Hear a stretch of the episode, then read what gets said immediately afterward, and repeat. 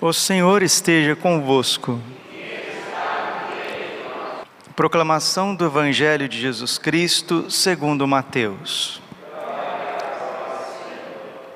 Naquele tempo, levaram crianças a Jesus para que impusesse as mãos sobre elas e fizesse uma oração. Os discípulos, porém, as repreendiam. Então Jesus disse: Deixai as crianças e não as proibais de virem a mim, porque delas é o reino dos céus. E depois de impor as mãos sobre elas, Jesus partiu dali. Palavra da salvação. Ave Maria, cheia de graça, o Senhor é convosco. Bendita sois vós entre as mulheres, bendito é o fruto do vosso ventre, Jesus. Santa Maria, Mãe de Deus, rogai por nós, pecadores, agora e na hora de nossa morte. Vinde, Espírito Santo, vinde por meio da poderosa intercessão do Imaculado Coração de Maria, vossa amadíssima esposa. Jesus, manso e humilde de coração. Podemos assentar um pouquinho. E é justamente isso que a irmã Dulce, Santa Dulce dos Pobres, o anjo bom da Bahia, que celebramos nesta memória de hoje, ela fazia. Ela cuidava das crianças. Ela rezava com as crianças. Ela catequizava as crianças. Ela amava as crianças, assim também como Santa Madre Teresa de Calcutá. As crianças são as pérolas preciosas do coração de Jesus. E como nós precisamos velar e cuidar da educação, da pureza, do desenvolvimento das nossas crianças. Um ditado, ele é certo, que a criança é reflexo direto dos pais. Monsenhor Jonas sempre ensinou isso no seu tempo mais apostólico, que os defeitos dos filhos são filhos dos defeitos dos pais. Mas a teologia, as coisas de Deus, elas, elas têm um certo paradoxo. Tem um livro da Quadrante que chama isso, Os Paradoxos do Cristianismo. Porque aqui, na leitura da profecia de Ezequiel, no capítulo 18, versículo de 1 a 10, depois o versículo 13, versículo de 30 a 32, é a coletânea da primeira leitura da missa de hoje, fala de uma responsabilidade individual. Que provérbio é esse que andais repetindo aí em Israel? Os pais comeram uvas verdes e os dentes dos filhos ficaram embotados? Aqui está um paradoxo do cristianismo. O pecado é dos pais, mas os filhos recebem este pecado dos pais, sim ou não? Qual é a resposta? Sim e não. Se os pais cometem uma injustiça, os pais vão responder diante de Deus por esta injustiça, por este pecado, por essa transgressão, transgressão dos mandamentos divinos. O filho, a filha, o neto, a neta não tem absolutamente nada a ver com isso. Versículo 3: Juro por minha vida, oráculo do Senhor Deus, já não haverá quem repita esse provérbio em Israel. Que provérbio? Os pais comeram uvas verdes e os dentes dos filhos ficaram embotados, ficaram rijos. Tanto a vida do pai como a vida do filho são minhas, está dizendo o Senhor. Aquele que pecar é que deve morrer. Se um homem é justo e pratica o direito e a justiça, não participa de refeições rituais sobre os montes, não levanta os olhos para os ídolos da casa de Israel, não desonra a mulher do próximo, nem se aproxima da mulher menstruada, se não oprime ninguém, devolve o penhor devido, não pratica roubos, dá alimento ao faminto, cobre de vestes aquele que está nu, se não empresta com usura, nem cobra juros, afasta sua mão da injustiça e julga imparcialmente entre homem e mulher, se vive conforme as minhas leis e guarda os meus preceitos, praticando-os fielmente, tal homem é justo e com certeza viverá. O profeta está aqui elogiando aqueles que dizem não às prescrições divinas, não aos mandamentos divinos, não ao pecado. Dizem sim a Deus e não aquilo que Deus não quer. Não matarás, não matarei. Não pecarás contra a castidade, não pecarei contra a castidade. Não desonrarás pai e mãe, não desonrarei pai e mãe. Não faltará às missas nos dias santos e nos domingos, não faltarei às missas. Então, aqueles que dizem não à transgressão, estão dizendo sim a Deus, esse viverá. Mas São Paulo, depois que é um grande teólogo da questão da lei de Israel e da graça, tanto em Romanos quanto em Gálatas, principalmente, mas em todo o corpus paulino, São Paulo observa claramente que nem todos conseguem viver os mandamentos divinos. Nem todos quem?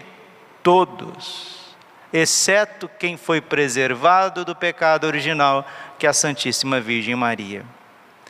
Romanos 3, 23.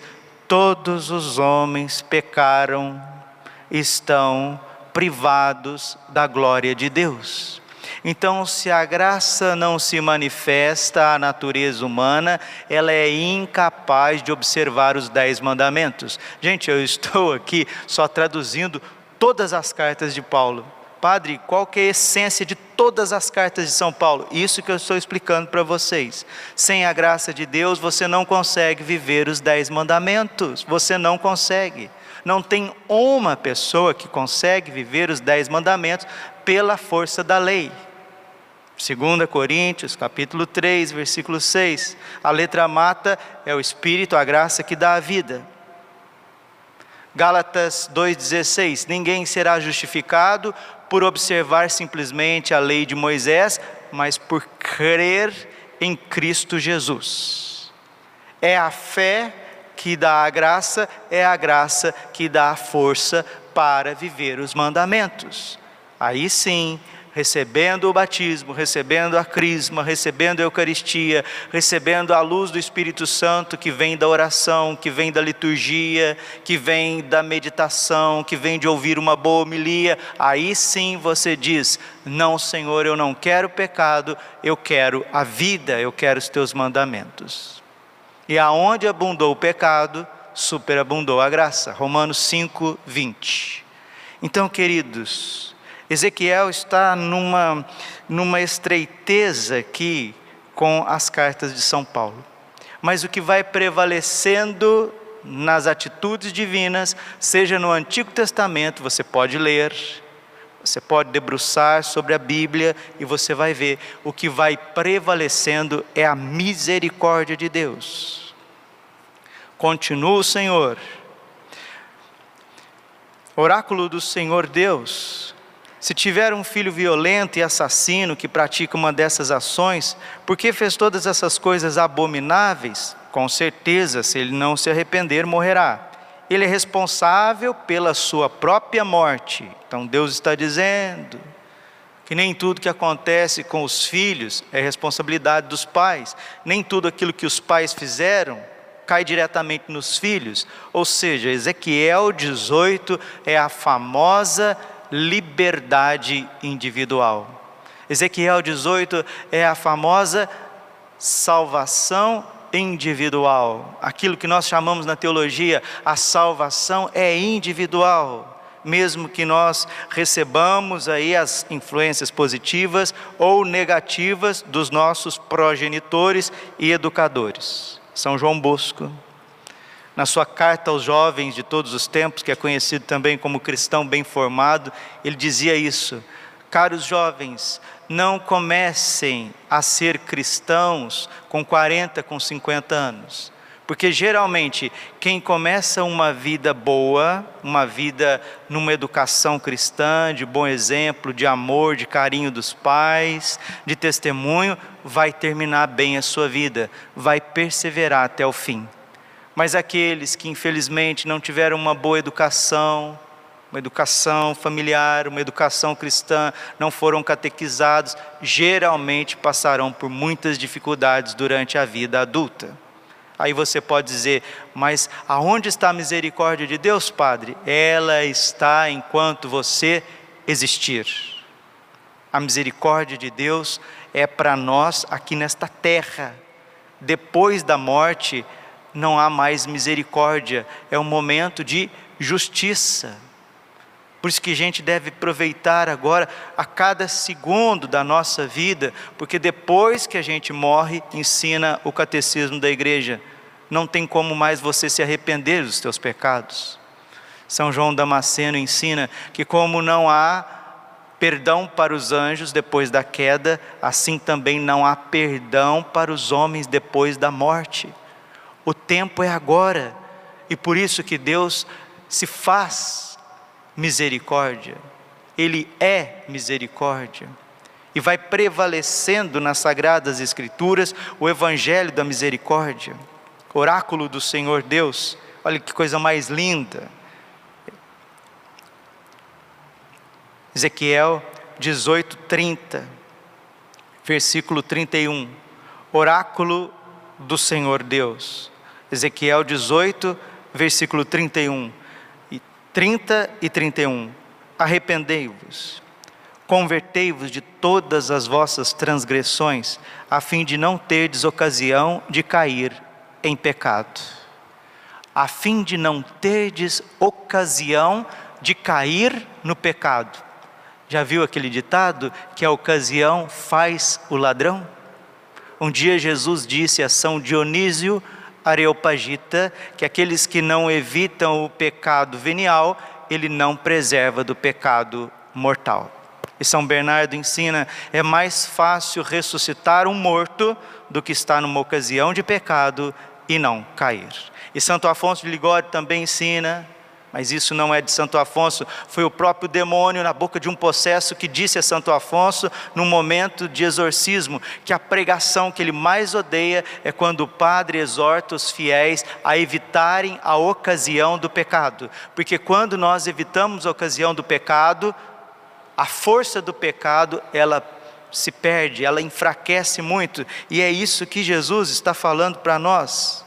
É isso que o Pai está falando para nós aqui em Ezequiel 18, 31. Afastai-vos de todos os pecados que praticais, convertei-vos de todas as vossas transgressões, a fim de não terdes ocasião de cair em pecado. Quais que são as ocasiões de você cair no pecado? Eu digo com certeza, a internet hoje ela traz mais ônus do que bônus.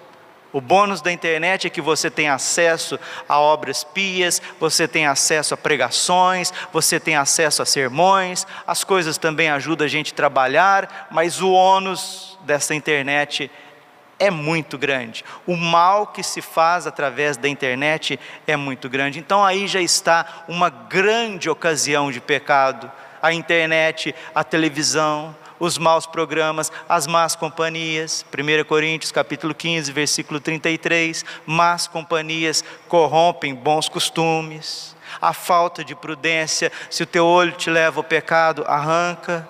Se a tua mão te leva ao pecado, corte. Se o teu pé te leva ao pecado, corte. É melhor entrar sem o olho, sem a mão, sem o pé no céu do, do que ir com o corpo inteiro ao inferno. Mateus 5, 29. Jesus está falando da ocasião do pecado.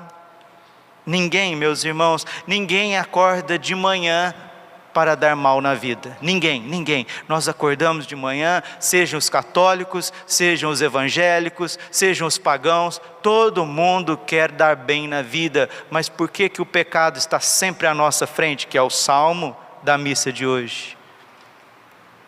É o salmo da missa de hoje. Misericórdia, Senhor, porque eu pequei. Criai em mim um coração que seja puro. Dá-me de novo um espírito decidido. Arrependei-vos, diz o Senhor. Ezequiel 18, 30, 31 e 32. Arrependei-vos, convertei-vos de todas as vossas transgressões, a fim de não terdes ocasião de cair em pecado, afastai-vos de todos os pecados que praticais. Todos, todos quer dizer todos, não deixar brecha, não deixar nada para trás. Afastai-vos de todos os pecados que praticais. Criai para vós um coração novo e um espírito novo. Mais para frente, no capítulo 36, versículo 26, o Senhor ele mesmo vai criar esse coração novo, Ele vai arrancar esse coração velho.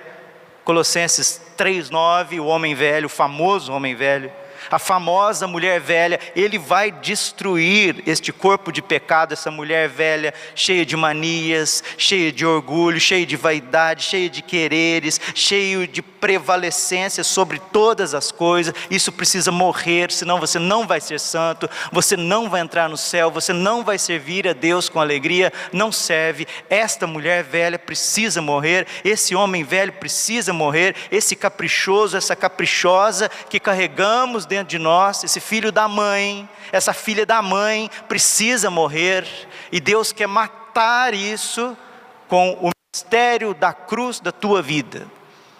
A cruz é uma vacina contra esse homem velho, essa mulher velha, contra esse coração velho, esse espírito velho, essa velhacaria do pecado. Criai para vós um coração novo e um espírito novo. Porque é a vez de morrer, ó casa de Israel, aqui é o coração do Pai misericordioso, é o coração do Pai do filho pródigo, ele está dizendo ao teu coração, o Pai misericordioso, o Pai das luzes, o Pai de nosso Senhor Jesus Cristo, o Abá, aquele que criou o céu e a terra, aquele que nos ama incomparavelmente com misericórdia, ele está dizendo, porque é a vez de morrer, ó casa de Israel, ou seja, por que insistir no pecado? Por que não voltar, ó filho pródigo? Pois eu não sinto prazer na morte de ninguém, oráculo do Senhor. Convertei-vos e vivereis. Que coisa mais linda, que coisa mais linda. E aí a gente vai louvando a misericórdia com Santa Teresinha, com Santa Faustina, com Santo Padre Pio da Pietrelcina. Padre Pio dizia que o Senhor quer fazer das nossas misérias trono da sua misericórdia. E Jesus, misericordioso, disse a Santa Faustina que a pregação que ele mais gosta é quando o padre fala da misericórdia e como é difícil a gente achar corações misericordiosos. Como é difícil, como é difícil crer na misericórdia, mas a palavra está dizendo o ofício das leituras da missa de hoje desculpe, o ofício das leituras do dia de hoje, que a gente reza antes da missa, é o Senhor indo mais profundo na nossa vida e dizendo, Miqueias, capítulo 7, versículo 18. Qual Deus existe como tu, que apagas a iniquidade e esqueces o pecado daqueles que são o resto da tua posteridade? Que coisa mais linda. Ele não guarda rancor para sempre. O que ama é a misericórdia. Voltará a compadecer-se de nós, esquecerá nossas iniquidades e lançará no fundo do mar todos os nossos pecados. Tu manterás fidelidade a Jacó e terás compaixão de Abraão, como juraste a nossos pais desde tempos remotos. Que coisa mais linda! Qual Deus existe como tu que apagas a iniquidade? 1 João, capítulo 1, versículo 9. Se dizemos que não temos pecado, enganamos-nos a nós mesmos. Mas se reconhecemos os nossos pecados, Deus aí está, fiel e justo, para perdoar os nossos pecados e nos purificar de todas as nossas iniquidades. Qual Deus existe como tu? Miqueias 7:18. Que apagas a iniquidade e esqueces o pecado daqueles que são o resto da tua propriedade, da tua posteridade. Ele não guarda rancor para sempre. Quem guarda o seu pecado em cofre é você. Deus não guarda pecado de ninguém. porque o sangue de Jesus nos purifica. E eu não quero ficar guardando os meus pecados em cofres, porque o meu coração precisa ser um sacrário vivo. E Deus há de nos dar esse coração novo. Deus há de matar esse homem velho, essa mulher velha, para começar aos poucos, como crianças, o caminho da santidade. Versículo 19 de Miqueias 7,19. Voltará a compadecer-se de nós esquecerá nossas iniquidades, esquecerá as nossas iniquidades. Quem não esquece o seu pecado é você e Satanás. Deus é misericordioso desde o momento que você se arrepende, se ajoelha, corre no sacrário, pede perdão, busca o sacerdote, faz a confissão e aí que está com a graça de Deus, com o auxílio da Santíssima Virgem Maria, com o cetro de São José, ter uma emenda de vida e dizer: Eu não quero mais essa vida para mim. Eu não quero, Senhor, misericórdia. Eu faço um propósito, Senhor, dá-me daqui para frente, como São Domingo sabe, antes morrer do que pecar. O propósito é também um dom da graça de Deus voltará a compadecer-se de nós, esquecerá nossas iniquidades e lançará ao fundo do mar todos os nossos pecados. Agora, se você quiser ficar vivendo com as tuas misérias, guardando os teus pecados, recordando dos teus pecados, guardando o pecado dos outros, recordando o pecado dos outros, isso já não é mais problema do coração misericordioso de Jesus que quer te perdoar de todas as coisas. Jeremias, capítulo 31, versículo 34. Perdoarei a todos as suas faltas e já não mais me lembrarei dos seus pecados, porque Deus é rico em misericórdia. Efésios 2, 5. E o coração de Jesus disse a Josefa Menendez, a beata, que quando a gente cai, e levanta com humildade na confissão, isso dá mais glória ao seu coração do que antes, que nós estávamos ali, né? Em berço esplêndido, sem pecados graves, mas cheios de vaidades e caprichos. Vamos ser como crianças. Crianças, elas fazem arte e correm para o colo da mãe, correm para o colo do pai às vezes vai lá, come alguma coisa que não podia, aí chega lá até com a boca suja diante da mãe. A mãe vê isso, isso é comparação de São João Bosco. A mãe vê o crime da criança lá com a boca suja, né? Não podia comer o bolo, a torta. Aí chega lá a criança. Estou falando de criança mesmo, criança. A mãe vai corrigir, mas vê a, a arte, mas vê a confiança. E o que prevalece é a confiança. Isso é Santa Teresinha do Menino Jesus. E o Papa, o Papa que celebramos hoje, São Ponciano, Santo Hipólito.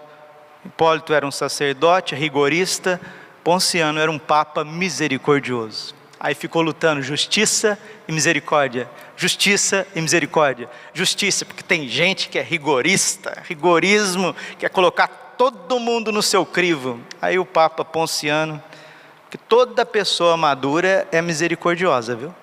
Coloca isso no teu coração. Lucas 6:37. Lucas capítulo 6, versículo 37. Sede misericordiosos, como o Pai do céu é misericordioso. E a misericórdia de Deus não é destituída da justiça, tanto em vida quanto na eternidade.